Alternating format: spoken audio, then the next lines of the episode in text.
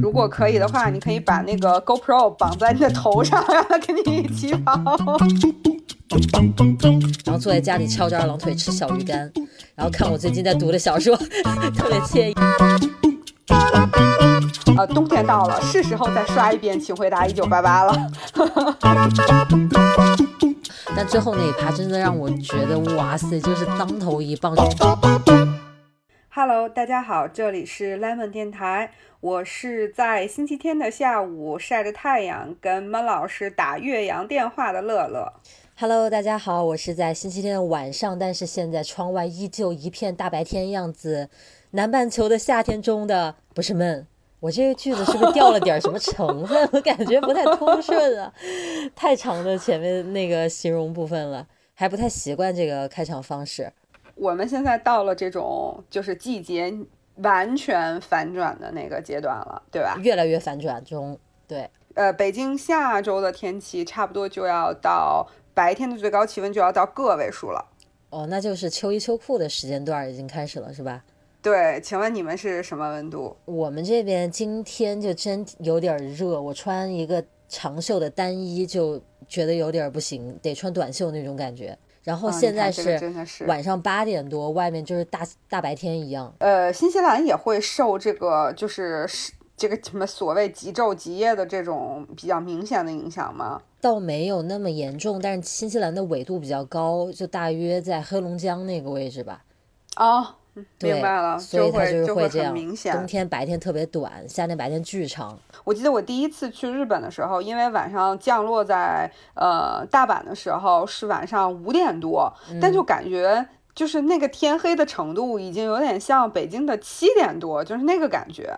那也是看纬度吧。对对，应该还是嗯有这个影响。我觉得就这个东西，它对那个人的心情的影响还挺大的。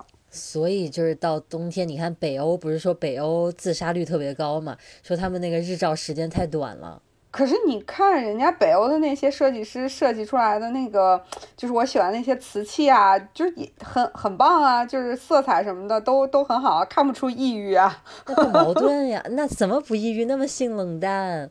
那很多好的设计师、艺术家都贼痛苦，人家是吧？就痛苦的结晶嘛，想出那些玩意儿。所以你说一般的人就弄不出来。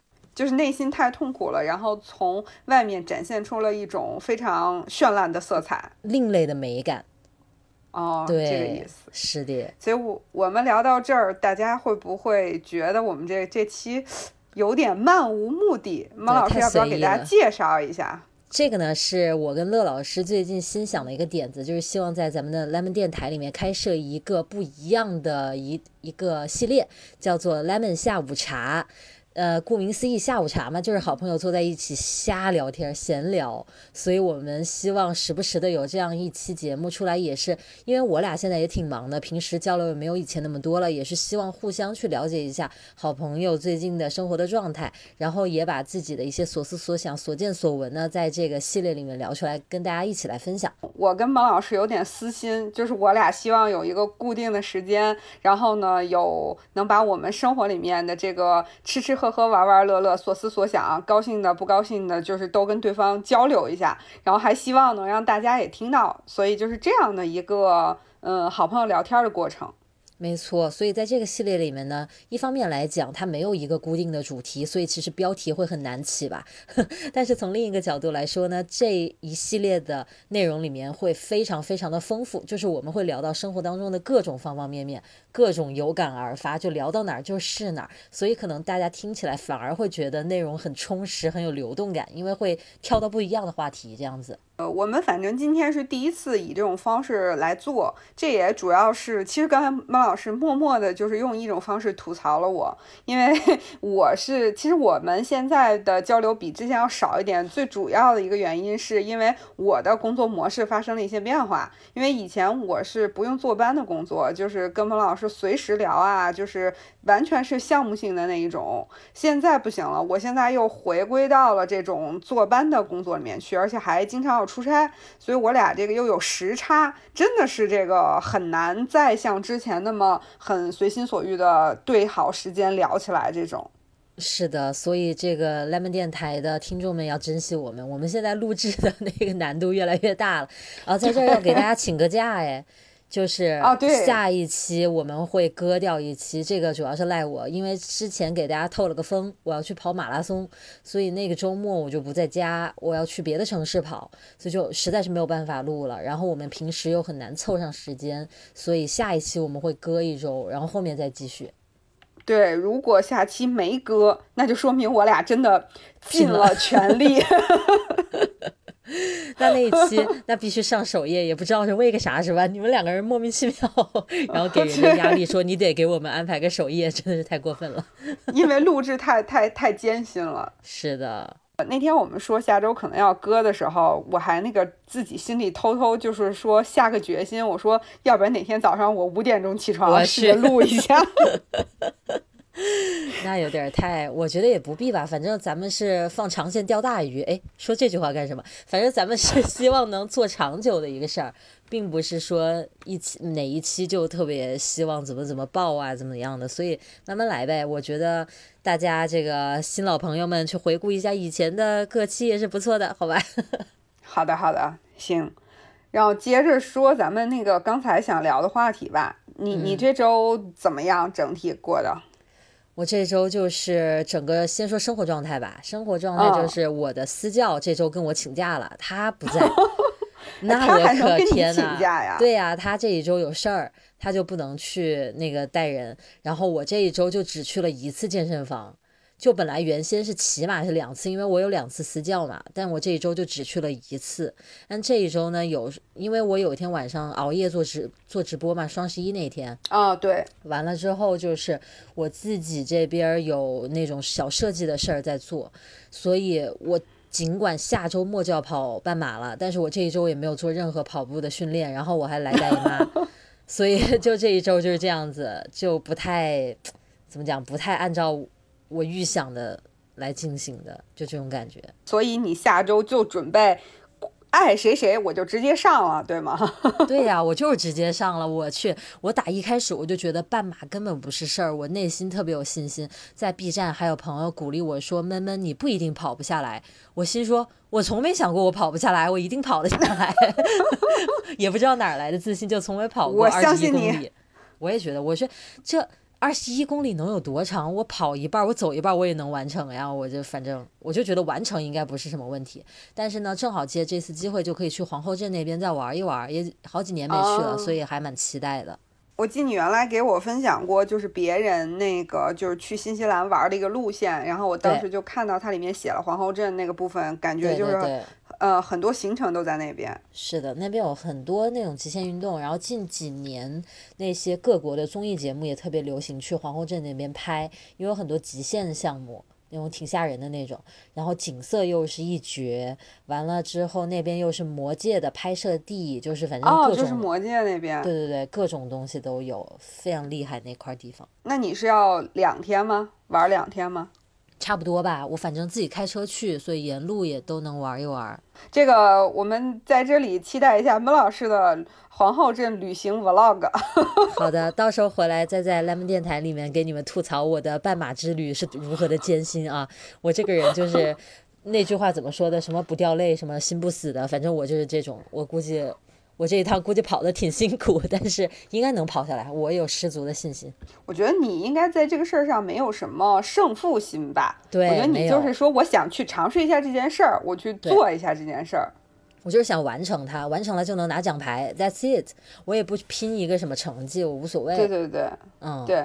如果可以的话，你可以把那个 GoPro 绑在你的头上，让它跟你一起跑。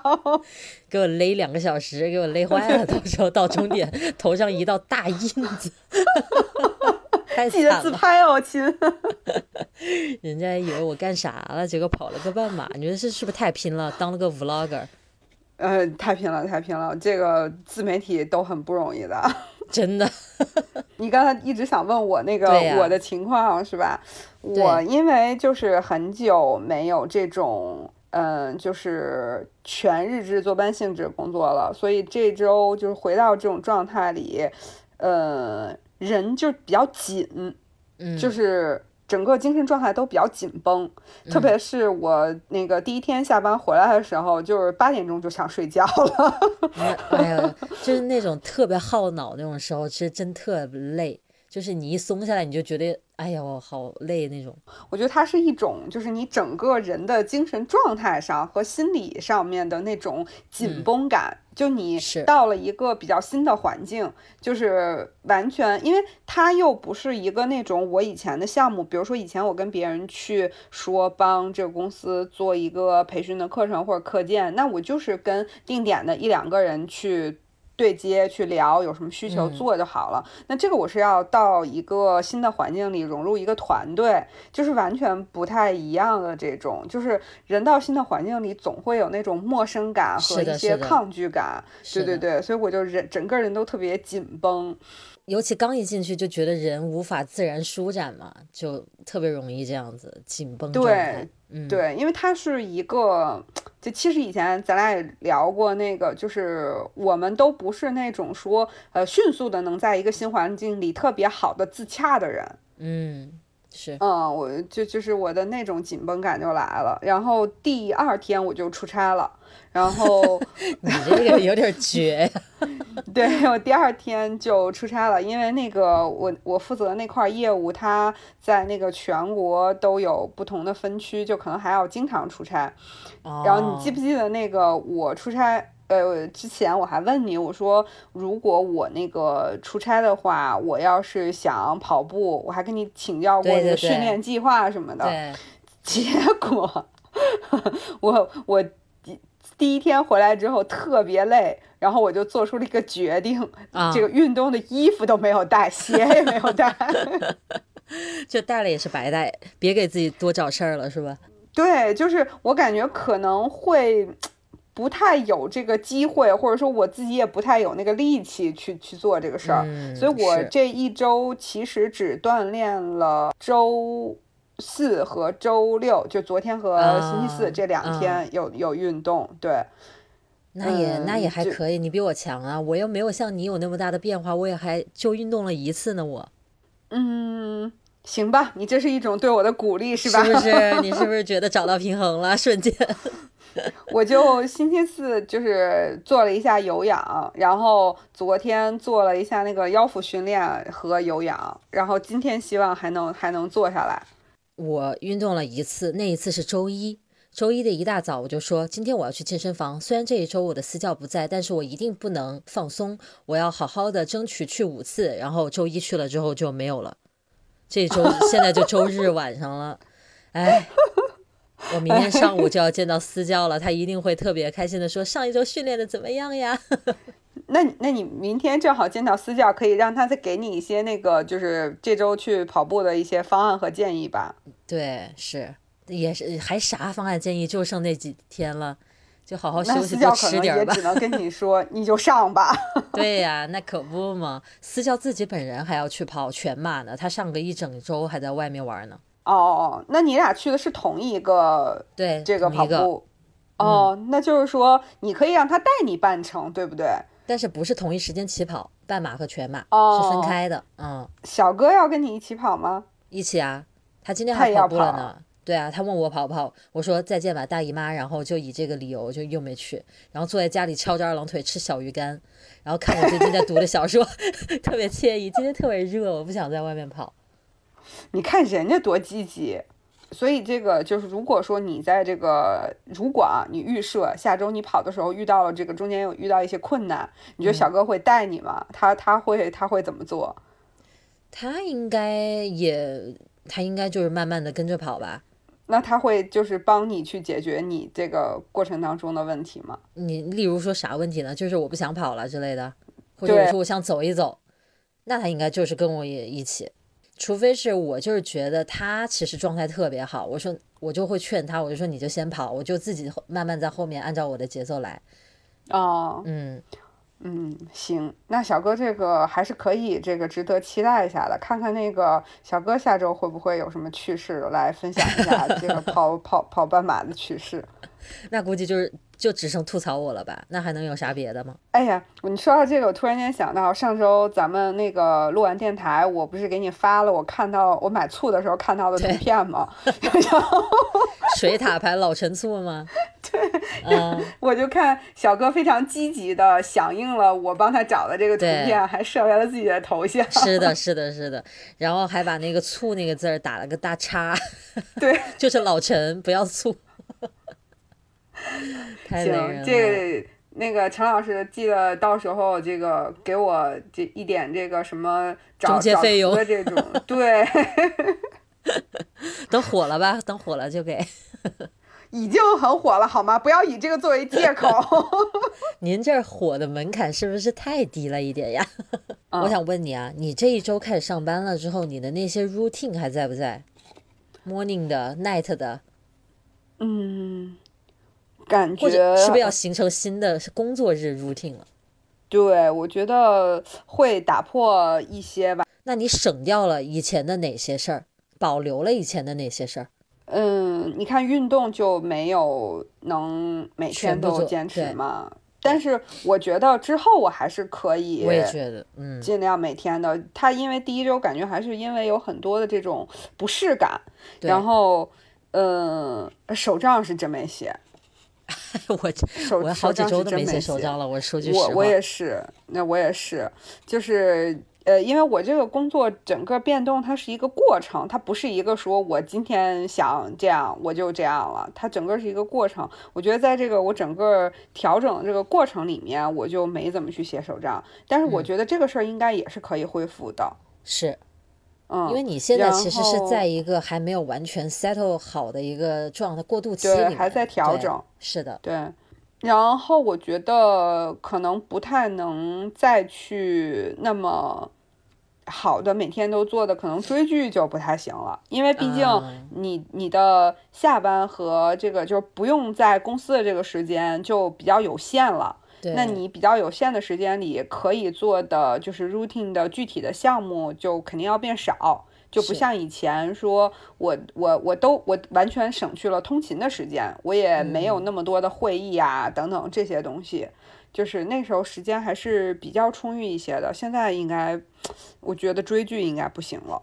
那你的整个以前的 routine 里面，你比较保留下来的是些什么？比如说，好好的吃个早餐呀什么的这种啊，这个应该还可以，因为我就是现在这个早上起床的时间跟之前的时间差不太多，稍微早一点。然后呢，早餐我哦对，但是早餐我会做的比之前要呃简单一些。嗯，对，就不会像对这样就对，但是还是会坚持在家好好吃顿饭。我觉得这还挺重要，然后这个能保留下来，然后我觉得那个运动和手账应该也都能保留，但是可能比如说像，呃，最近就是什么群里啊，然后 B 站的评论呀，然后什么呃电台的评论呀，问到我的什么你什么时候更视频呀？这种问题，视而不见是吧？装作没看见对，你说的对。所以，我真的很佩服那种有全职工作又能坚持，比如说周更这种 UP 主，我觉得这个真的是挺厉害的。嗯，我觉得可能这种相对来说拍 Vlog 会稍微好一点点，是因为比如说，对你周末你也要买菜，你也要做饭，对吧？你就是把它记录下来。干嘛？对对对，嗯，我争取吧。嗯，对不对？你也可以舞舞起来。我我争取。我还是争取能能把它搞起来，但就反正大家再给我点时间。是，我觉得也不用太那个太有压力啥的，反正 是吧。嗯。然后我们电台要保留啊，就我们电台肯定要保留。这个其实也挺耗时间的。不过电台这个事情是老早我们就想好了嘛，就是在我准备换工作模式之前，其实我就跟你说了，其实所以我们俩都有心理准备，所以我觉得这件事儿我们肯定能坚持下来。嗯，这个不过你说跟视频去对比的话，电台还是要容易一点，就是你不管是录制还是编辑，都还是稍微简单一些，是不是？是是，对，确实是。你不说别的，你说我们录视频就是准备这些物料，然后这个东西就挺挺花时间的。是。然后你还得去说，你还要顾画面，还得向孟老师致个敬。这个最近的视频，呃，数量很多，质量颇高，为您鼓掌。哎，我感谢您，我这数据完全都没眼看了。但是我现在就是已经真的是放弃治疗了，我就心说我自己能过自己这一关就行吧，反正就这样吧。我觉得你，我觉得没有那么紧绷也挺好。嗯，是，反正就因为最近我还拍了那个跨界的嘛，不是讲护肤的那个嘛。其实我一开始还挺忐忑的，因为就是。我觉得 B 站还是很认这个的，就你一直在拍某一个领域，你突然做别的领域，大家还是会有一定的，有的人会觉得新鲜，有的人会觉得反感，就觉得你干嘛？你要去当美妆博主啦，还是你要干嘛恰饭什么的，就这种吧。反正这个呢，但是这一期录出来之后，我感觉大家都还挺怎么说，挺觉得有意思的，或者怎么样，并没有看到什么说不好的这种评论，所以这个我还挺开心的。我从我开始做 UP 主开始，我的工作就不是那种需要坐班的工作了。所以其实也是因为时间上允许才做的嘛。然后那时候经常看到大家说什么，呃，下了班啊，就是或者每天上班都很累啊，然后看一看你们的视频就觉得开心了很多。就是我这个星期真的我也会回到家，比如说呃晚上吃一点水果的时候，我就会呃找你的视频啊或者其他的一些喜欢的视频出来看。我也会有就是跟观众一样的想法，所以我觉得就是。嗯，嗯还真是挺珍惜。就我真的不会给我看视频的人发出很负面的信息。如果真的我对他的这个。他拍的这个内容是我不喜欢的，或者我心里有一些吐槽，我就默默的吐了，我就不会去给人家发个弹弹幕或者评论去添堵。对对对，因为我就觉得我这么疲惫的时候，然后还能看到人家做出来的一个视频，给我很多这个放松的这种感觉，我就本身我就觉得这件事儿就就很开心了，就为什么还要去给别人添堵呢？其实我们还是多数时候肯定收到多数还是这种鼓励的啊，或者说这种正向的这种评论，确实是。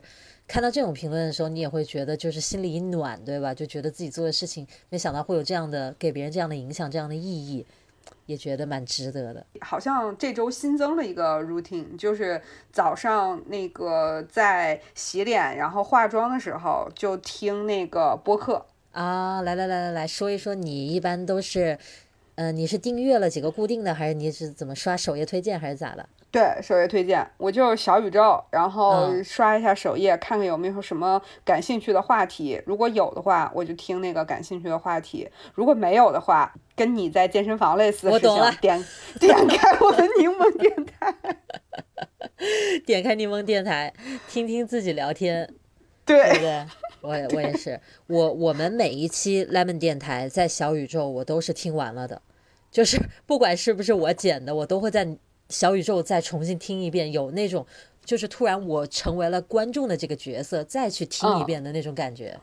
对对，我我就早上，这好像有点算一个新的新的动作，是不是？对对。其实我觉得播客这个东西真的挺好的，你它不需要占你的视觉，你可以去忙你的事儿，它就开着在那放着，然后有一搭没一搭听。你最近听到什么让你觉得挺有意思的？有没有跟我们分享一下？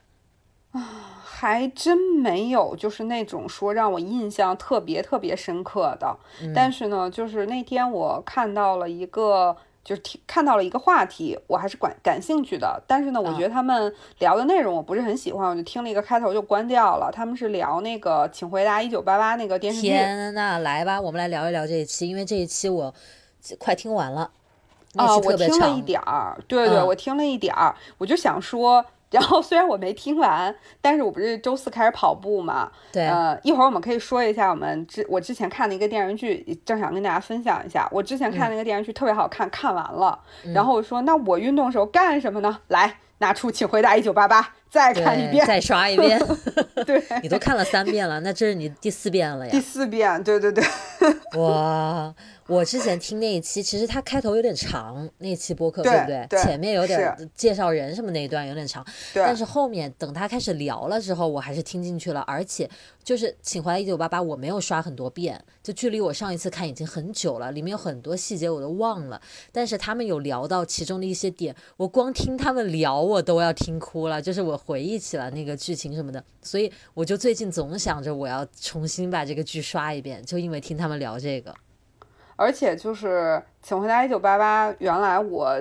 呃，就是我看，然后你也你也刚看完的时候，我们俩交流，就它有很多那个就是季节性的食物嘛，特别是他们就是有很多重要的事儿还发生在冬天，所以我跟我别的朋友聊到的时候，大家也经常会说，呃，冬天到了，是时候再刷一遍《请回答一九八八》了。是的，是的，那个里面我记得当时不是有两两两波观众嘛，一波是站那个德善和狗焕的，一波是站德善和那个下棋的那个小。男孩叫啥来着？阿泽啊，对，你看，然后明显我是一个刚看过的人。哎，你都看了三四遍了，那我不能跟你比，我就最 我两遍是没刷到的，最多一点几遍这样子。你是那个狗善党对吧？对，我是那个择善党。对 他们那个那期聊这个剧的播客里面也提到，他说就是他们都不太喜欢狗焕的那种。方式这块儿我好像还听到，我就是那个什么德善和狗焕，我就觉得狗焕那种男生的性格特别典型，让我觉得很熟悉。我觉得就是从小到大经历里面不乏这种类型的男生，所以我不站他呀。我觉得这是一种非常不好的，就是。我明明喜欢你，但是我死也不肯说。然后我我明明喜欢你，我却不能就是直接的去这种做出我的行为，然后做出我应该做的事情。然后我觉得阿泽就行动力很强啊，就是我喜欢你就是喜欢你。嗯，这一点上可能是吧。但是我我为什么喜欢那个狗焕，是因为我觉得他的那种性格，他整个人表现出来那种。就是很男孩子气，但是那个阿阿什么阿泽阿泽他 太温柔了。哎，我想说一下，你对阿泽到底有什么意见？就是他那，就是我忘了你我在看那个剧的时候，后面不是有一大段都是他俩恋爱嘛？那一段我都看的没有很走心，我都恨不得快进。就是我到这个我不是那那段我会多看两遍。你看，我俩就完全不一样。我就很不喜欢那种看起来比较柔柔弱弱、很温柔的那种类型的男生，我不是那个类型的。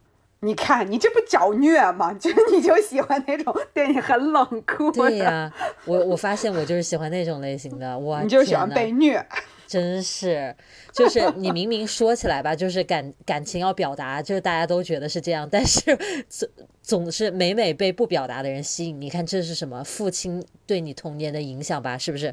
转回我们的某一期了吧？嗯，说实话，就是就是我现实当中喜欢的人也是那种就是不太会表达的人，可能我就是因为现实里面遇到的就是不太会表达的人，所以我觉得就是阿泽那种就很有行动力，我遇到了什么我就去做，我懂。而且其实他是一个特别。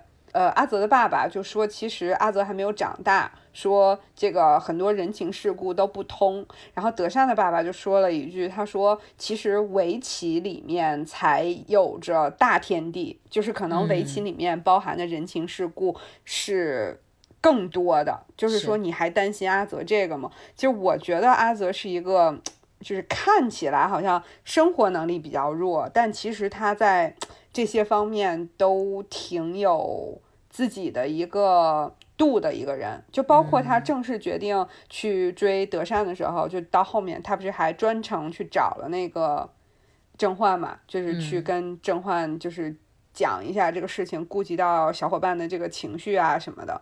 哇，你说这些对我来说都是新的，你知道吗？我没有一点印象阿泽是怎么样去追德善的，我当时很失望，他们俩恋爱了。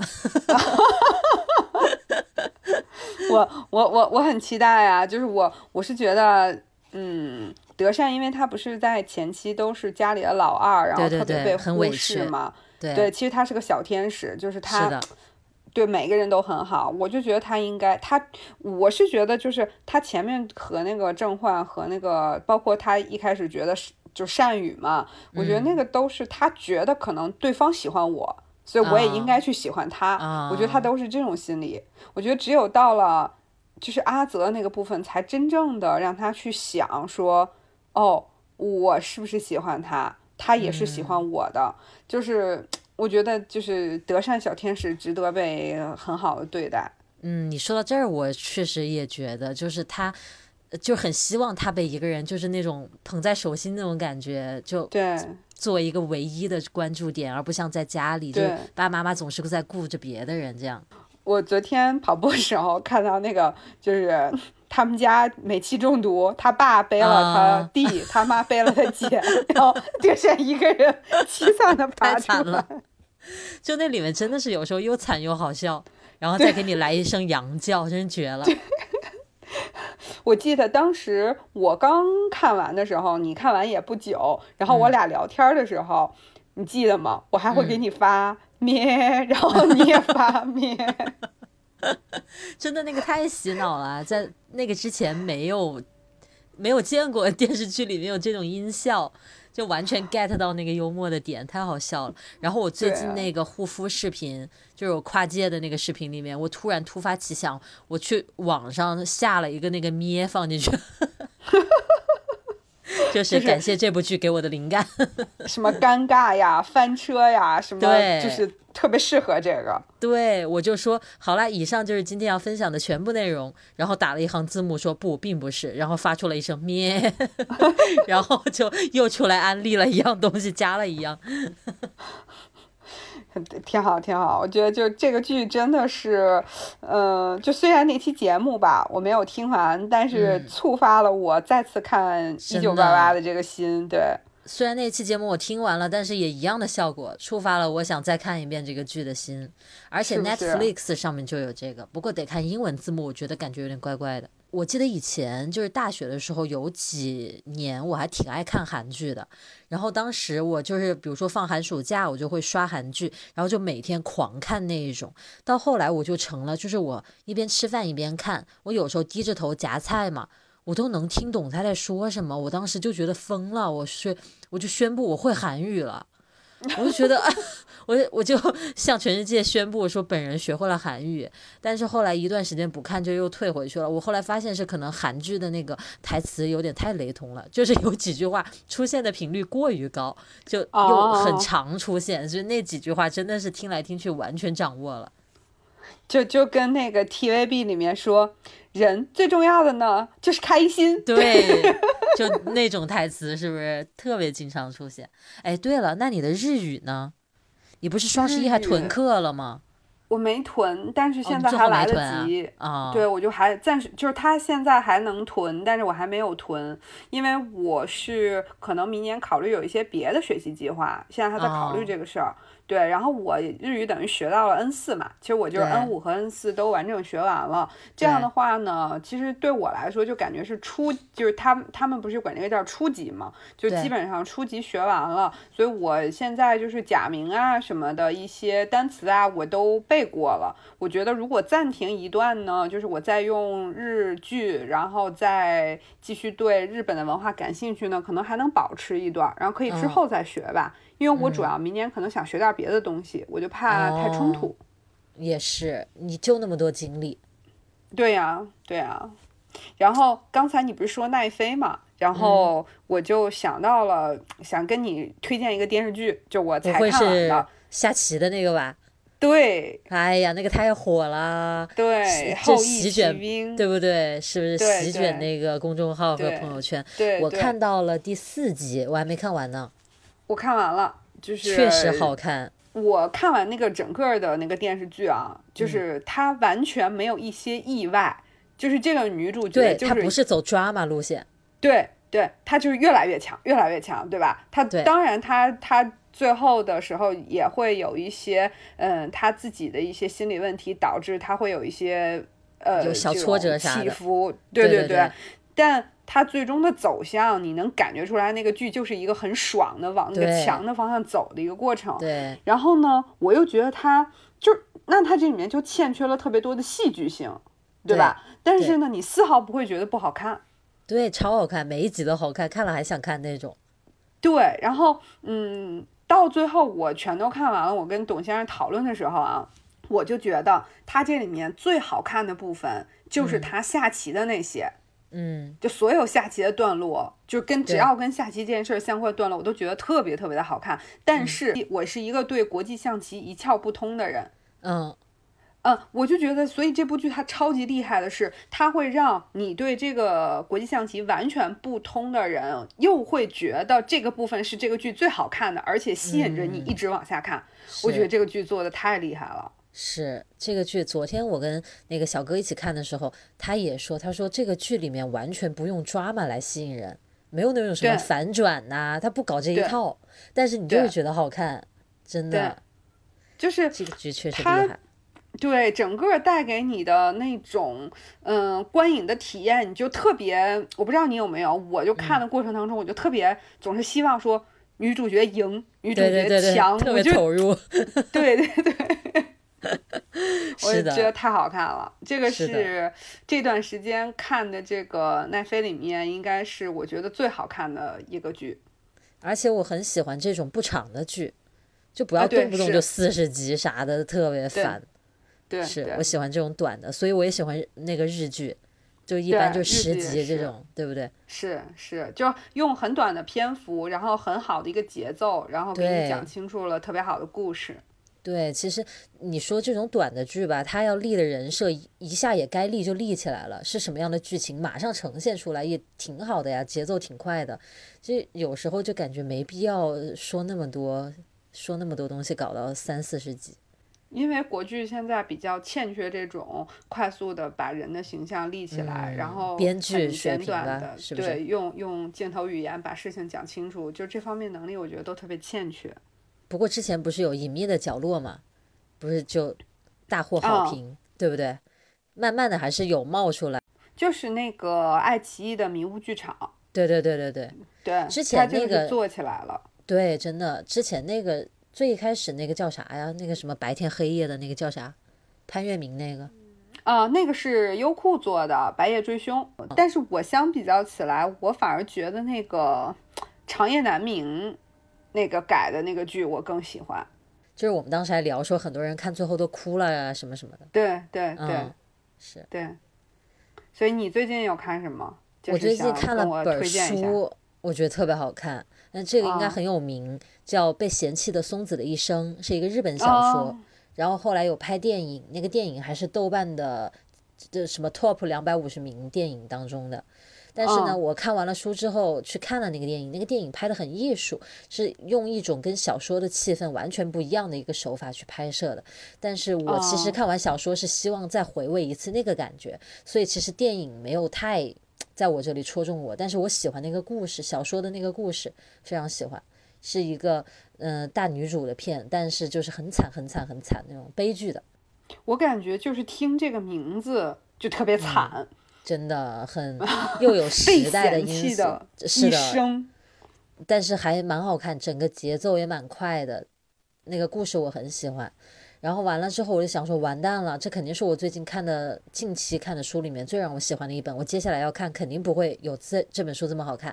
然后我就在那个 Kindle Unlimited 还是啥里面就乱选，就选了一本叫《冬泳》，是一本国内的那个内地的小说。我之前就知道这本书，就看到它好像是得了啥奖，还是被人推荐了，我忘记了。然后一看不得了，现在看了三分之一，哇，超级好看！这两本书都超级好看，所以我觉得我最近这个读书运还可以。就是选的都让我自己很喜欢。我最近还在续读我的《那不勒斯四部曲》。哎呦，你 太有毅力了，我真的佩服你。因为我中间有一段好像看书没怎么看，就是我之前跟你说，就是整个那个人比较呃精神比较紧张那一段时间，我都没怎么看书。然后我当时是一直在看那个一个美剧，我上次给你推荐的《This Is Us》。就是我原来看了第一季，后面就一直没有看，然后这一段时间一直在看那个第二季和第三季，然后我就没怎么看书，所以我就前两天，然后有一个就是关注我的那个微博上的一个朋友，还给我就是微博艾特我说这个是我很喜欢的博主乐乐妞推荐的书，我已经看完了，然后我特 别的自惭形秽，你知道吧？哎呦，这个太经典了。对，人家都看完了，我我还差一本儿。是啊，你这个太绝了，哇，你还能捡起来再看，我太佩服你了。因为他的那个本身的，我觉得那个故事、人物的设定，然后嗯，我都很喜欢，就我没哦看，纯粹是因为就是哦，我想起来了，那段时间不是刚看完那个白宇他们演那电视剧嘛，我就把那嗯个《长夜难明》的那个小哦说，先看了一遍，你跟我说你看很那个快的，看完的，对对对对，是。然后我记得上次不是对，嗯我就想问呢，嗯，他不是要那几本书嘛，紫禁城的，对，我就帮他从国内都运过来了，然后至今连塑料膜都没拆。怎么回事儿？然后你知道为什么吗？因为他在嗯微信读书里面找了一个什么网络小说那种修仙的，然后巨长巨长巨长巨长。我昨天看了一下，他看到第三百多章了，然后他说才看五分之一，每天看的废寝忘食的，就那种。所以紫禁城的塑料膜都还没拆，太可怕了。哦，不是修仙的，对不起，我说错了，是盗墓的，盗墓的，哦，就那类这个好。像，哎，你喜欢看吗？我不喜欢看我盗墓哎，不爱看，我没看过网络小说，其实就是大家一个都没看过，是？对，是是各种类型的，不是什么，嗯、叫啥耽美还是什么那一类啊，就是非常网络上面的那种，我一个都没看过。哎，我给你推荐一个吧，来呀，就是就就因为说到这个，我突然间想到的，就是呃，之前我我昨天那个跟董先生一块儿去外面吃饭、逛街什么的，我家嗯旁边的那个商场不是搞那个圣诞的主题是那个哈利波特主题，我不是还给你们看了照片吗？就是是那个。他对他在那个商场里面搭了那个哈利波特的城堡，特别好看。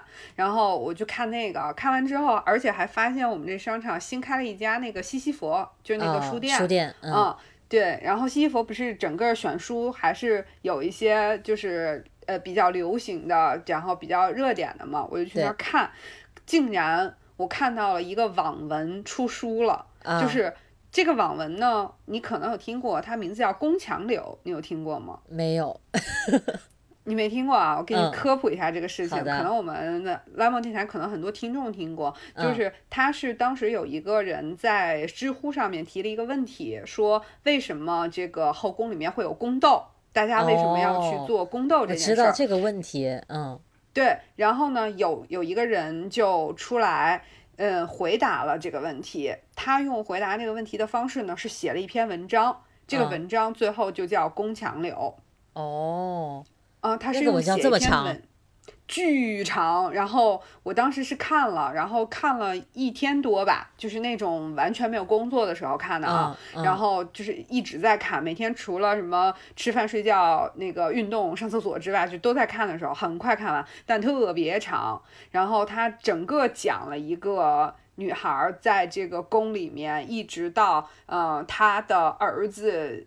还是他的什么，反正就是讲了好几代，就是一直哦讲了这个人的去一生，然后就讲他在这个宫廷里面的事情，超级好看，而且特别催泪，对对对，然后哦塑造的每一个女性的形象都特别的好。然后我昨天就看到在西西弗他出书了，哇，厉害呀！我就知道网文是很多都是爽文，就是让人看着停不下来，就特别爽，踩爽点的那一种。嗯对，但是我一直都没看过这个也。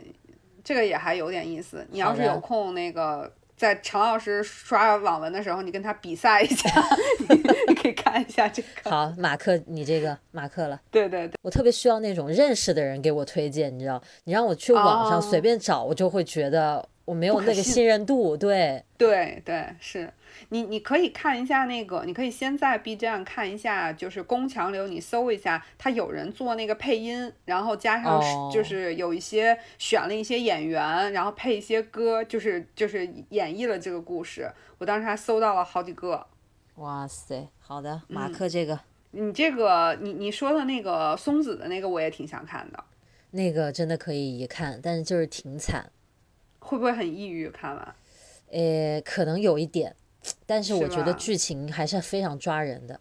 然后他那个电影的女主角超级漂亮，应该是个很有名的女演员，但是我忘我看过记叫啥了。那个，我看过他那个剧嗯照，很美。是是是，超级漂亮。当时第一次看这个电影的名字的时候，我嗯就觉得，就是心里就有点儿那种不舒服，所以我就一直没有去看它。因为他说被嫌弃的松子的一生，啊，我就就是心里一紧。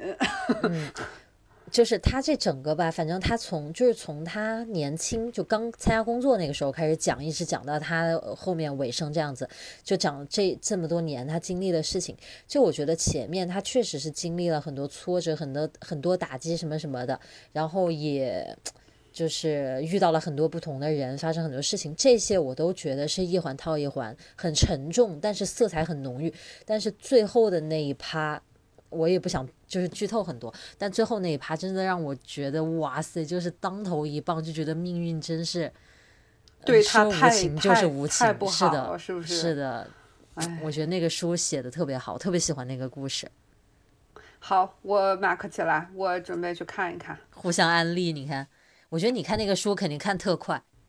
因为我下周还要出差，我就是可能会高铁时间比较长，然后我就可以准备除了跟同事聊一聊工作，就看看这个。嗯，非常好。对了，我还有一个事儿要跟你汇报，嗯，就是我买李，我看李佳琦直播了，并且下了四单。来，这个这个对，也是跟 lemon 电台的朋友们交代，因为之前我就在。那个视频呃音频里面讲说，我特别想看他直播，但是没赶上。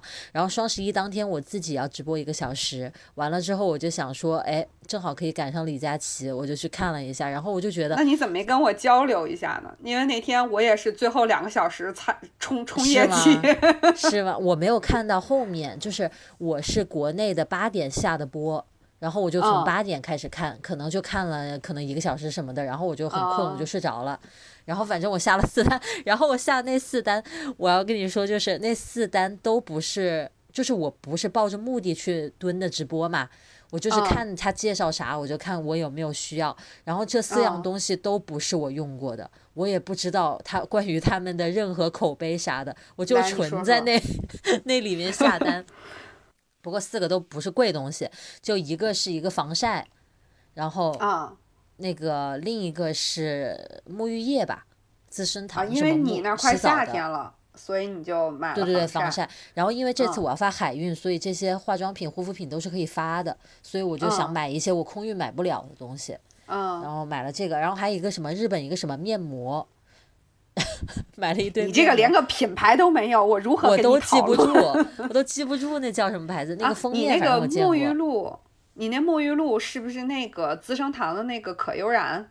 好像是的，就是一个买一个大瓶送两个大替换装。啊，对对对，那个我常年用，是吧？我买了那个，那个我常年用，那挺好用的。我都没用过，然后那个好用。还卖了什么？还卖了，反正就是这这类护肤品的东西。体验了一下，觉得呃，李索娜如何？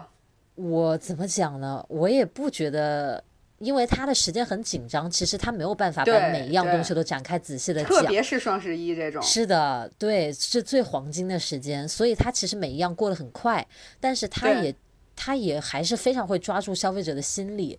就是你有没有这些问题，然后他就非常针对去讲一些东西，然后加上它的价格确实是没话说，非常夸张，所以就让人觉得反正先抢着再说，就有那种感觉。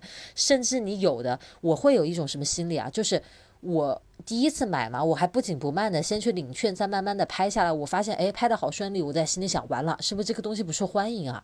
然后另一个 那个面膜，我都刚点进去，它就直接下架了，我就燃起战斗欲，我想说。管他的，我一定要抢到这个面膜。然后后来它上了好几轮，我才终于抢到。我就觉得，哎呀，怎么样都得一定要买到这个面膜。其实我根本都不是很爱用片状面膜的人，然后我还非要抢那个，还要还要拍二，就是他说他说要拍二才什么划算怎么样的，我还非要拍个二。我后来仔细回想，我就觉得太可怕了，这个东西。我要是在国内，我绝对就是又胖又穷。我又觉得 你们在国内 能攒下钱，然后能保持好身材的人都非常的了不起。你你拍那个面膜就跟我一样，就是他当时是那个我是拍那个定金，就是他是在十月二十几号的时候，就是拍定金的那个时候，我是拍那个。呃，叫什么？蒂佳婷的那个药丸面膜，就上面蓝药丸或者绿药丸的那个，是一个韩国的，那个也是李佳琦推了好多好多年。然后我之前就是也是，呃，没有在他直播间就买过，在他直播间也买过，特别特别爱用。然后他那个真的是超级便宜，然后我就是。错过了，我发现，然后呢，哦我就说，但是我错过的时间又不长，我就说我就刷一刷吧，正好那天没什么事儿，我就在那儿一直刷，一直刷，一直刷，最后就真的被我刷到了，然后那个 董大夫在旁边看了全程，然后就说，嗯，功夫不负苦心人呀，这么激励你，表扬了你，我天呐，我觉得那些人太可怕了。那直播间里的女人手真是快啊！然后是不是觉得还有点意思？是的，我我觉得他像他这样做出了口碑的，你又不担心他的货有问题，就是你又信任他的选品的话，你就会觉得，嗯，你至少没有那个担心的点。然后在国内的大家还可以退嘛，不喜欢的话，所以我觉得还蛮好的。以前有一些，比如说这个东西我没有吃过，特别是吃的东西我没有吃啊过，也包括也用的，就我从来没有买过。如果是李佳琦这个直播间在卖的，我又刚好想尝试，我真的就挺会选择他的直播间去做一个尝试的。就你包括还是觉得他选品 OK，对，包括你，他还卖一些衣服什么的嘛，然后我都会觉得有一点跃跃欲试，但是我后来想着，我实在是太不缺衣服，我也没地方放了，所以我才没有买，要不然我真的觉得就是很容易就去下单，因为它真的好便宜，就是折扣很大。对，是的，是的，就是我这次跟他买了一个那个，就是呃鳗鱼，就蒲烧鳗鱼，哦它是那种就你自己做米饭和其他配菜，然后它这个鳗鱼是已经做好的，嗯，嗯，直接你寄过来就冷冻，然后吃的时候解冻，用微波炉叮一下就可以的那种。哦，嗯，然后我我今天中午还做了一下，还真的很好吃，然后而且价格真的划算，因为它现在是呃现在好像店铺也有一些活动是一百三三十呃一百三三份，然后我当时在他双十一直播间买的是九十九块钱三份，然后还再送另外一份。然后还送了很多小菜和那个什么味增汤的那些，哦，那挺好嗯的。对，是，而我当时第一个拍的就是那个身呃沐浴液，然后我没找着领券在哪儿，我没领着，我就稀里糊涂的嗯给他拍了，你知道吗？然后大概嗯拍的是一百多块钱，然后其其实在直播间只要八十几块钱，大概是这样子。然后后来我嗯才发现，哦，我忘记领那个几十块钱的券券了，我就问那嗯个服、呃那个客服，客服我就说这个情况，他说没事儿，你收货我们给你退差额就行了。我觉得也蛮人性化的，也挺好的。就他们这种头部主播，就是在只要是跟这个客服你说一下，他好像就因为他能查到嘛，你是从他直播间这边下单的，是的，这个真的是一种新兴的购物模式。孟老师终于体会到了，哎，要不是这时差阻拦我，我觉得我得定点天天报道，跟你们一样去看预告，说李佳琦今天有什么东西，然后到点要去抢一下。我真觉得，就 觉得相当物美价廉呢、你看我就觉得太可怕了。这个 咱们这个电台就是那次那那那以后就应该搞一下，每周抽一天，我们就在工作日的晚上录，这样你还能抢抢 货。而且你知道吗？我当时就直接第一次看直播，我就特别专业，拿出两个设备，用 iPad 和手机都在那儿开那个，然后有一边就放这个声音，我就听着，等我喜欢的东西我就回来，另一个就拿着刷别的。那你太厉害了，我很少很少两个设备。你都是特别专心的看呐、我没有啊，就是比如说我在运动的时候，但我知道今天有我要抢的东西，有时候会在群里哦跟大家说一下，到了时候艾特我一下，或者是嗯我就把手机放在旁边，然后我就运动我的，让他讲着。我平我之前两次直播完了之后下播，我都特别开心的去我的各个的群里面跟大家聊一下，因为有的人看了直播嘛，就可以一起聊一聊刚才直播时候说的东西啊，一些什么糗事儿啊什么的。但是双十一那天一下播，我哪个群我都没有出现，我直接走入了李佳琦的直播间，然后我还，而且我还没有回我平时的那个卧室睡觉，我去了那个客房，就我一个人在里面，然后我往那床上一趴，iPad 立起来，手机开起来，然后两个设备我在那儿轮流轮流。等我下到四下好四单之后，我真的觉得眼睛已经睁不开，大概那个时候已经是新西兰的什么三点四点这样子了，我就睡了。就是你看，女人在购物这件事情上，一个人在遥远的南半球大半夜，然后 激动的睡不着。对支着 iPad 拿着手机参与的这么兴奋，对我真觉得我买的这些东西的运费都比东西本身贵，那东西真的便宜肯。定的，是他肯定的。那请问这个元旦的时候能收到吗？